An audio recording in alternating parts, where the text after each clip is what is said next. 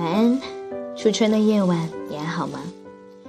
这里是 FM 四幺零六八，小心轻放的时光。昨天，也就是三月二十一号，是二十四个节气里面的春分。度过了这一天，也就意味着往后的日子里，不会有时不时就接近冰点的气温，也不会有鸭绒服和大衣的用武之地。你会看到最近人气高涨的武汉大学里的樱花落满了一地，你也会看到雾霾被赶跑后城市上空的晴朗天气。这些你都有准备好了吗？为了应和这个温暖的季节，接下来我要和你分享一篇温暖的文章。这篇文章的名字叫做《要用多久学会爱一个人》。春节和妈妈视频，母亲说：“现在北京只要一下雪，父亲就会带她去密云泡温泉。漫天的飞雪，汩汩温暖的泉水，别有一番滋味。”母亲给我发了一张照片，是他们两个穿着泳衣站在新鲜的雪地上，母亲一副骄傲的神情，让我好生羡慕。我已经二十出头，父母也已经人到中年。然而，他们的处事方式和生活态度一直影响着我，也一直在向我证明这一件事：婚姻不是爱情的坟墓，而是爱情的延续。父亲跟我说，他和母亲谈恋爱的时候，有一次路过王府井的一家涮羊肉店。大冬天的，玻璃上起了薄薄的一层雾。靠窗的座位坐着一对老夫妇，老爷爷和老奶奶很认真地品着盘子中的食物，抬头相视一笑。那个时候还年轻的父母，觉得整个冬天都仿佛要融化了一般。后来，我的父亲跟我的母亲说，很多年以后。我们也会像这样平静的生活。我因为有你而更爱这个世界的一切。我的父母一直在向我展示生命中的美好。我从头到尾都相信真爱，因为我从小到大没有见过他们俩吵过架。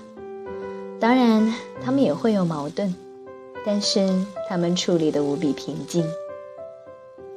他们相信我的直觉。相信我的判断，相信我能够找到自己喜欢的事情和深爱的人。十六岁的那一年，我告诉他们我有了自己喜欢的人。父母没有八卦的问这问那，我只是记得他们告诉我，每个人都是一个圆，你们现在喜欢和欣赏彼此，说明你们的缘有交集的部分。如果这个交集在以后的交往中逐渐的扩大，那么你们可以走得很远。但是这两个圆永远不会重合，也不要重合。每个人都是独立的个体，都要有属于自己的那一部分，不能为了爱情而丢掉了自我，不能为了爱情而丢掉了自我。我一直记得这一句话。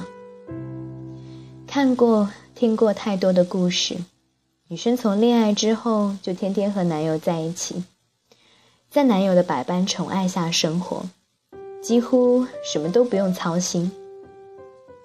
或许一开始你情我愿，一个愿意享受，一个愿意全身心的付出，但是时间久了，难免会出问题。人是贪婪的动物。两个人最初在一起的时候，对方为自己做了很小的事情，我们也会感动很久。后来他要做很多的事情，我们才会感动。再后来，他要付出的越来越多，我们才肯小小的感动一下。我们心怀热恋的标准，去期待后面几十年的生活。滚烫的开水也会有凉的时候。也会有一点点蒸发掉的时候。从某种程度上来讲，相敬如宾或许可以为爱情保鲜，不要因为太熟悉而忘记了感恩，不要因为太熟悉而忘记了说一句谢谢。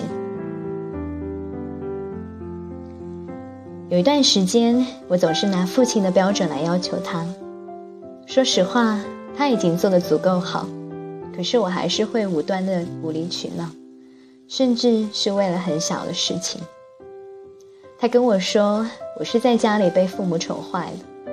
我不得不承认，因为我把他想得很伟大、很无私、很成熟。直到有一天，我看到他和他的母亲视频。聊着生活和学习的种种，百般的叮咛，我突然觉得自己是不是做错了？是不是要求的太高？我们总是在羡慕别人的生活，却不知道自己也在被别人羡慕着。有一天，我们去逛街，我身体不舒服，不想走路，就在餐饮区趴在桌子上休息。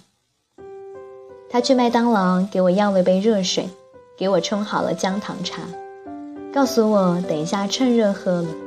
我抬头看见对面的一个妈妈带着儿子，我后来总是能想起那个妈妈脸上羡慕的表情。渐渐的，我开始懂得，女人最值得炫耀的，不是什么身材和容貌。而是一颗善解人意、知书达理的内心。不管女人的身世和背景有多优越，那都不是可以目空一切的资本。要知道，每个人都是有自尊的，尤其是对于男人，他们可以为了爱情而让步，但是他们可能为了保护自己最后的一点自尊而放弃了所有的东西。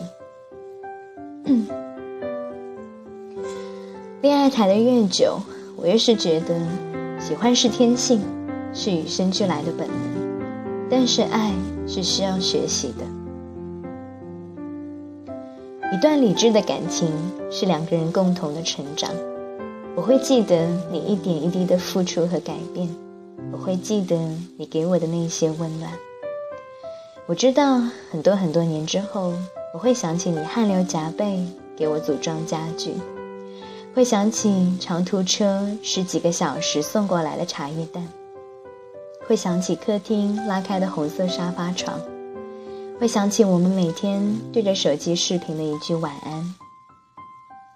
这么多年，我们经历的不算少，走过来不容易。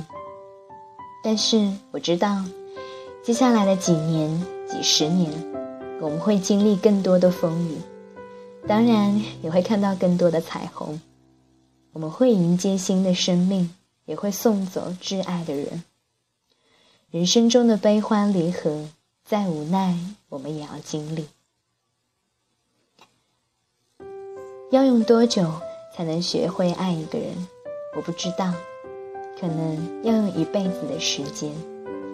只希望再过几年，我们可以相伴左右，再不分开。就像钱钟书先生说的。从今往后，我们只有死别，再无生离。这个时代，人们可以因为很多看似合理的原因在一起，但是，如果是因为爱情，请你答应我，一定要珍惜。感谢你的聆听，我们下期节目再见。